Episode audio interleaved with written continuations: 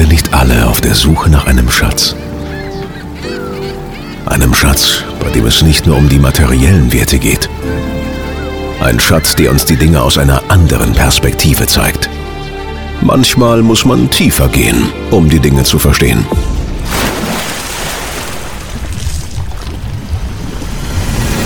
Tauche ein, tauche ab und lass es uns gemeinsam öffnen. Mein Sprecher, Schatz, Kästle. Performance, Interviews, Mindset, Studiotechnik, Stories, Hintergründe, Perspektiven. Herzlich willkommen zum Sprecher Schatz Kästle mit mir, Markus Kästle. Selbst jeden Tag am Mikro und gerne auch für euch erreichbar, falls ihr mir Anregungen oder Fragen schicken wollt unter podcast markuskästle.de. Und damit zum Start der heutigen Episode mit dem Titel Brauche ich ein eigenes Studio? Gemeint natürlich ein eigenes Tonstudio, um Sachen von mir schnell und unkompliziert aufnehmen zu können und eben auch als Sprecher tätig zu sein. Also, wenn ihr die Antwort auf die Frage haben wollt von mir, na klar, ich brauche natürlich ein eigenes Studio, weil sonst könnte ich das Ganze ja hier nicht so produzieren in der äh, Qualität, die ich aktuell so liefere. Weil ich nutze ja im Grunde genommen mein normales Studio-Setup, um auch hier diesen Podcast aufzunehmen. Und das ist der Sound, der eben bei mir im Studio so vorherrscht. Die Frage ist, ob ihr ein Studio braucht. Da müsst ihr euch natürlich selber mal einige Fragen stellen oder einige Aspekte mit bedenken. Es ist so ein bisschen so ein zweischneidiges Schwert mit dem eigenen Studio oder sagen wir es mal mit der eigenen Aufnahmemöglichkeit. Vor so ein paar Jahren würde ich sagen, war das eigene Studio gerade im Sprecherkreis, ich möchte nicht sagen verpönt, aber doch ein bisschen skeptisch beäugt, möchte ich es mal sagen. Vor allem vorherrschend aufgrund der Meinung oder der Überlegung, nimmt man dann nicht in anderen Tonstudios, mit denen man ja zusammenarbeiten möchte, Jobs und Aufträge weg und kommt das dann vielleicht nicht gut, wenn man selber auch aufnehmen kann und entsprechende Studioqualität der Sprachaufnahme liefern kann. In der letzten Zeit, vor allem jetzt in der Corona-Zeit, hat man natürlich festgestellt, dass die eigene Aufnahmemöglichkeit, das eigene Tonstudio mehr als Gold wert war, weil da ging es natürlich um Social Distancing, um Remote-Arbeiten, dass man die Kontakte möglichst klein hält.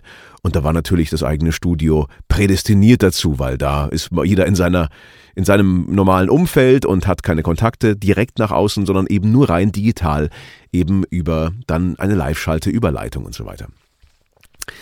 Die viel entscheidende Frage ist vielleicht auch nicht nur, braucht man ein eigenes Studio, sondern vielleicht in welchem Umfang braucht man das eigene Tonstudio. Und da kommt es eben stark darauf an, in welchem Karriereschritt man gerade ist oder auch vielleicht in welchem Le in welcher Lebensphase man gerade ist. Beispiel, wenn ihr euch dem Sprechen über die Schauspielerei nähert, und ihr habt natürlich jetzt aktuell ist es bitter, aber gehen wir mal vom Normalfall aus. Irgendwann gibt's auch wieder Gelegenheiten, auf der Bühne zu stehen und live vor Leuten zu performen. Dann ist natürlich eure Überlegung, ich habe mehrere Engagements, ich habe vielleicht Theaterauftritte, ich habe Drehtage, ich habe hier meine Engagements und dann kann ich ja noch über zum Beispiel Synchron sprechen und andere Aufträge mir was dazu verdienen und somit meinen Lebensunterhalt verdienen. In dem Fall würde ich sagen, wenn euer Hauptaugenmerk wirklich die, die Schauspielerei ist, dann ist es zumindest zu überlegen, ob man wirklich ein vollwertiges Studio sich hinstellt.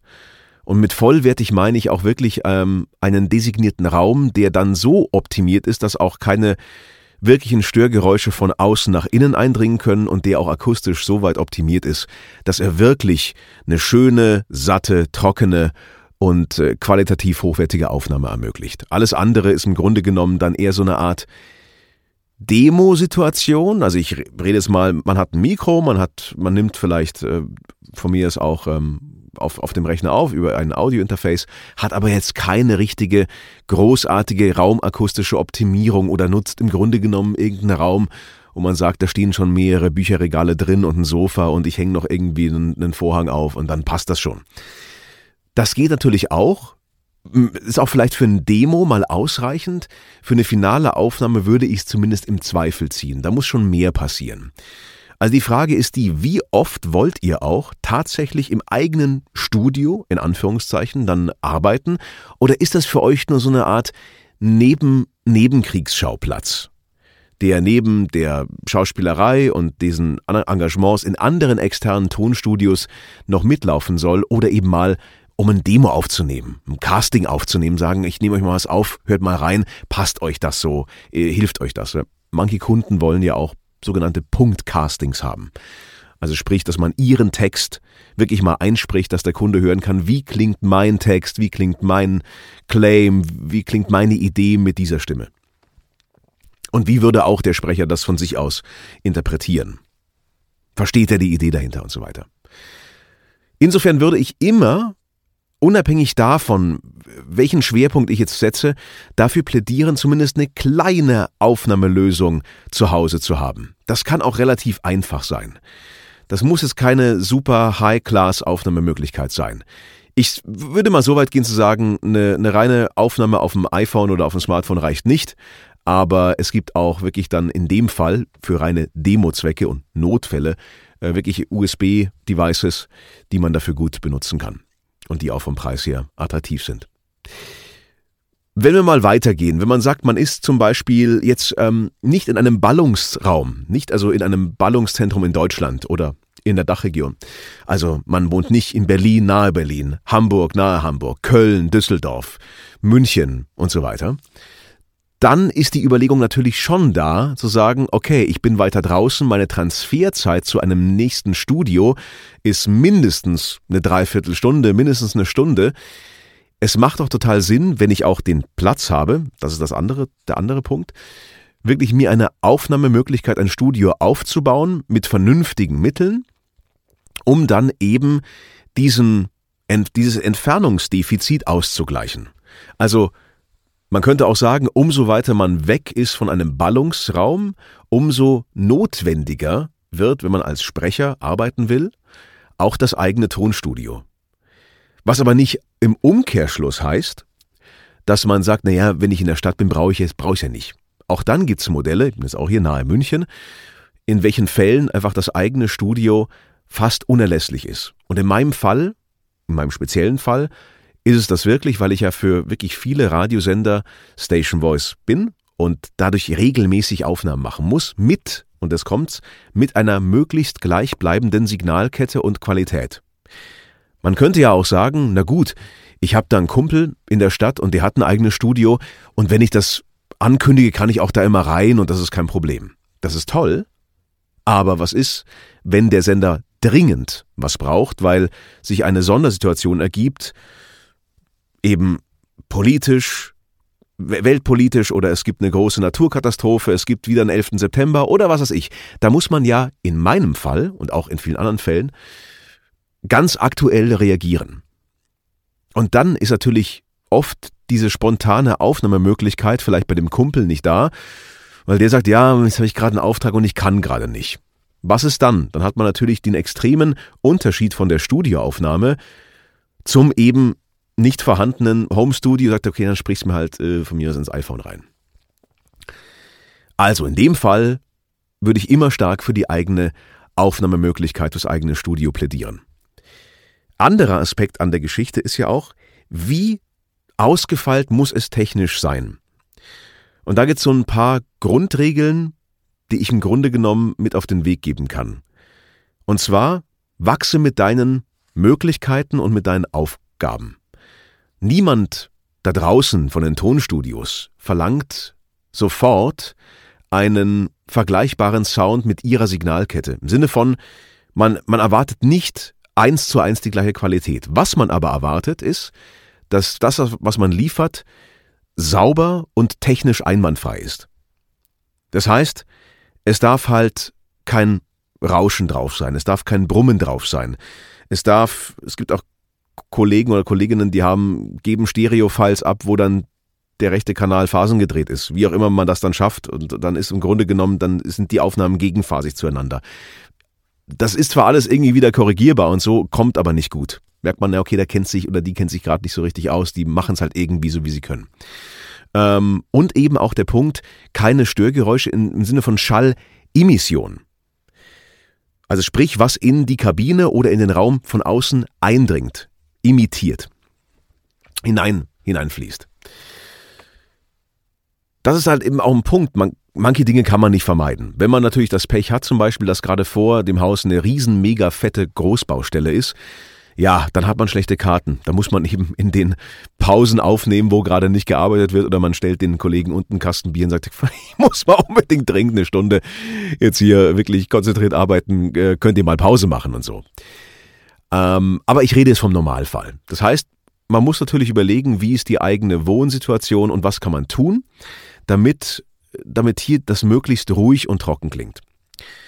Das ist nämlich fast das Wichtigste, weil technische Komponente, ob ich jetzt äh, ein Mikro für, immer mal Großmembran-Kondensatormikrofon, was im Grunde genommen Studiomikrofon-Qualität ist, also keine dynamischen, weil die bilden die Frequenzkurve nicht gut genug ab, sondern Kondensatormikrofon muss es sein. Am besten Großmembran, Klassiker, sag mal, ein paar Klassiker Neumann U87 oder Neumann also ich habe TLM 49 oder auch ähm, ein kleineres das TLM 102.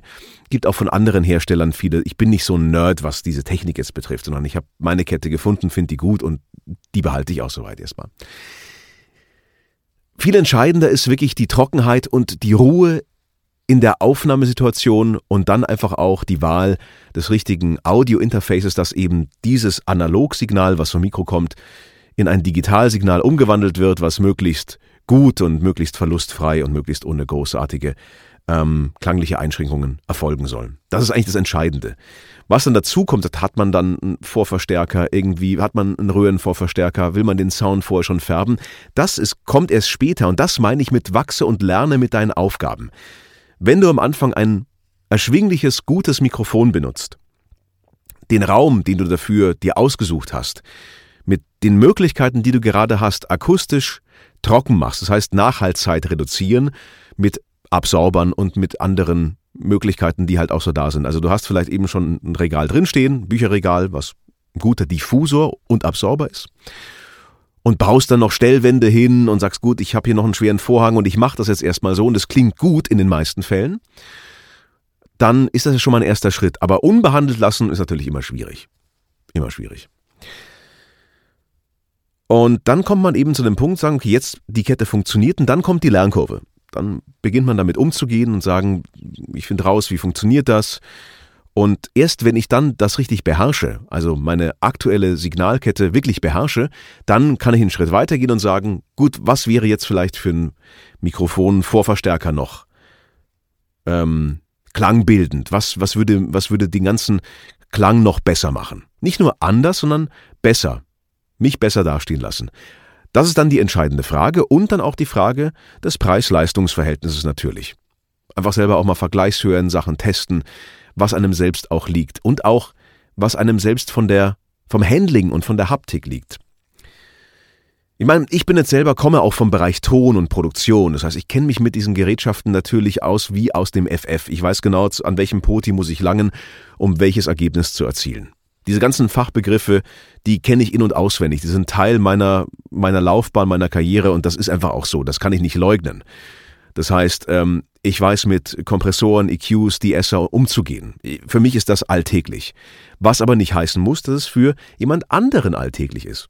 In dem Fall würde ich dazu, dazu plädieren, zu sagen, sucht einen Vertrauten, der sich mit der Technik auskennt und lasst die Kette einfach mal einrichten bisschen Schrauben für eure Stimme, für eure Klangfarbe, um dann das Optimale rauszuholen, weil oft sind manche Geräte, die man hat, zwar auch älter oder vielleicht gar nicht das Beste vom Besten, aber wenn mal jemand dran sitzt, der weiß, was man aus so einer Kiste noch rausholen kann, ist man oft erstaunt, was da noch geht. Wow, das hätte ich gar nicht gedacht, dass aus so einem Gerät ähm, sowas rausgeht.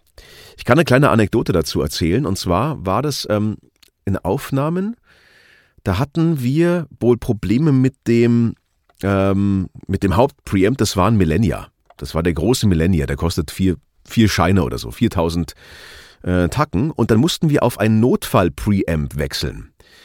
Ähm, und das war, glaube ich, ein ganz kleiner, günstiger von DBX und, glaube ich, ja, das war der 286S. Der kostet so um die 150 Euro. Und wir waren echt erstaunt, was aus diesem Teil da rauszuholen ist. DBX 286S, also echt ein ganz günstiges Teil. Ich bin gerade mal parallel am gucken beim großen T. was das so? Und das ist nämlich echt eigentlich ein Channel Strip, ja. Also sprich, da sind, es ist nicht einfach nur ein Vorverstärker, sondern da ist einfach auch, genau, was haben wir denn hier? Ein Kompressor haben wir drin, die Esser, Enhancer und sogar ein Gate noch und sowas, ja. Also das ist echt ein vollwertiger, vollwertiger Channel Strip. Und damit ließ sich echt der Klang gut aufholen. Also wirklich auch echt erstaunlich. Das heißt, nicht immer nur das teure Gerät ist für einen guten Klang entscheidend, sondern auch, wer es einstellt und wie man damit umgeht ich sag's euch ganz ehrlich, diese teuren Geräte, das ist schon klasse. Der Millennia ist klasse, genauso wie ein Avalon und so. Das sind klasse Geräte, keine Frage. Aber ich muss wirklich auch zugeben, dass es am Ende, wenn, wenn die Performance stimmt und die Grundgeschichten stimmen, also sprich eben kein Brummen, kein Rauschen, kein Rumpeln, kein Zerren und so weiter, das wirklich richtig eingestellt ist und man das Optimale aus einem bestehenden Setup rausholt, das oft gar nicht so entscheidend ist, weil zum einen ist es so, es geht immer mehr um die Emotion, die man rüberbringt, als um die technische Komponente. Die kann dann noch unterstützend wirken. Und zum anderen ist es so, dass die Kollegen in den Studios ja ohnehin noch schrauben und sagen, wir können im Nachhinein immer noch was reindrehen und, und Sachen optimieren und, und Sachen klanglich verbessern und einfach nochmal größer, fetter, dicker machen und so. Das ist ja überhaupt kein Problem. Wird ja ohnehin gemacht. Also da würde ich mir auch überhaupt keinen großartigen Stress machen. Genau, also lieber mit einer überschaubaren, auch kostmäßigen Kette anfangen, die aber grundsätzlich mal alles bietet, was man sich wünscht, und dann mit den Aufgaben wachsen. Das ist auch so, so, ein, so ein Tipp von mir. So. Dann kommen wir zu einem Punkt, was ich auch verstehen kann, Kollegen, die sagen, nee, ich will, ich will das eigene Studio nicht, aber vielleicht nicht aus, äh, aus Gründen, dass sie sagen, Konkurrenz empfinden oder wie auch immer, sondern weil sie Sorge haben, ne, ich bin nicht so ein Technik-Nerd und ich komme damit nicht so klar und wenn ich dann irgendwie von der Aufnahme bin, möchte ich mich eigentlich auf meine Aufnahme konzentrieren, aufs Sprechen und nicht auf die Technik. Und das kann ich total nachvollziehen, weil im Grunde genommen ich auch weiß, ich tue mich da halt damit leicht. Aber wie ich ganz am Anfang stand, da musste ich mich auch erstmal reinfuchsen. Und es war unglaublich schwierig, wirklich erstmal das, das wirklich Notwendige vom Nice to Have zu trennen und man auch vielleicht dann Sorge hat, dass man falsche Entscheidungen trifft mit seiner Signalkette und dass man sich dann Kunden eher verprellt, weil man sagt, wow, der ist zwar ein guter Sprecher, eine gute Sprecherin, aber der Klang der Aufnahme ist nicht so optimal, ist nicht so super. Auch dann gilt natürlich wieder zu sagen, abwägen, was verliere ich eventuell potenziell, wenn ich sage, nee, pauschal kein eigenes Studio, bin ich abhängig von, von den Terminen auch, was das andere Studio mir anbieten kann. Bin ich natürlich auch immer unterwegs, das mögen manche, die finden das super. Ähm, aber es ist auch schön und charmant, wenn man mal einfach an einem festen Platz sein kann und von da seine Kunden bedienen kann. Das ist also vielleicht einfach auch mehr eine Persönlichkeitsfrage. Ich kenne Sprecher, die sind wahnsinnig gern unterwegs und die fahren auch dann gerne für eine Vertonung einfach nach Köln, dann geht's nach Hamburg, dann fliegen sie nach Berlin und wieder zurück und das ist ja alles gut und schön. Das finde ich auch, auch an sich super und das ist aber ein Modell, was man natürlich fahren kann. Aber es ist auch sehr charmant zu sagen, man ist an einem festen Platz und beliefert von sich aus in einer guten Qualität eben die Studios und die Endkunden und Sender und so weiter. Und das hat eben auch seinen Charme und seine Daseinsberechtigung.